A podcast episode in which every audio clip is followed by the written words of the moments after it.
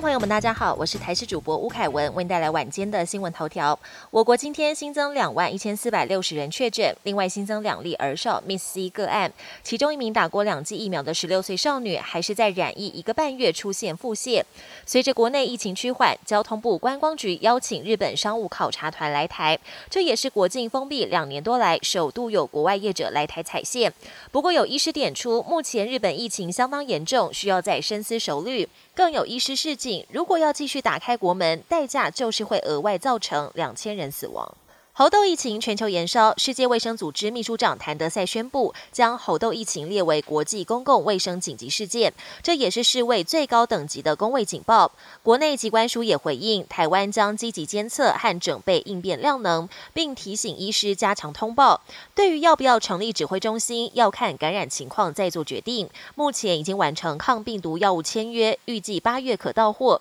至于疫苗，则还在洽谈中。全台气温持续飙高，周日最高温出现在花莲富源四十点四度，新北莺歌也有三十九点五度，板桥更创下了设站以来最高温纪录，达到三十九点四度。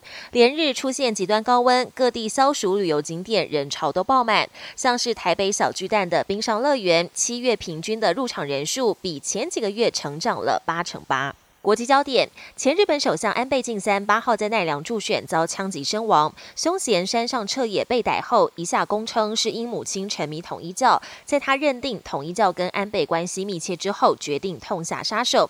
但一会儿又说安倍并非真正的敌人，供词反复矛盾。检方已向奈良地方法院提出精神鉴定，已获批准。十一月左右要厘清山上在行凶当下是否具备刑事责任能力。全球各地频频出现极端气候，伊朗南部近来降下了暴雨，导致河水暴涨泛滥成灾。很多人的车子停靠在河边，或是人还在车里，突然就被大水冲走，来不及逃生面底，至少造成二十二人死亡，一人失踪。北韩有一名十一岁的小网红松雅，说着一口流利的英国腔英语，介绍北韩首都平壤的日常生活。在 YouTube 开设的频道吸引将近七千人订阅。不过，北韩政府却严格限制人民上网。外媒分析，松雅的来头恐怕不小。据称，他的父亲是外交官，曾祖父还是革命元老。而松雅的影片疑似是由北韩国营媒体操刀，作为北韩大外宣的一环。本节新闻由台视新闻制作，感谢您的收听。更多内容请锁定台视各界新闻与台视新闻 YouTube 频道。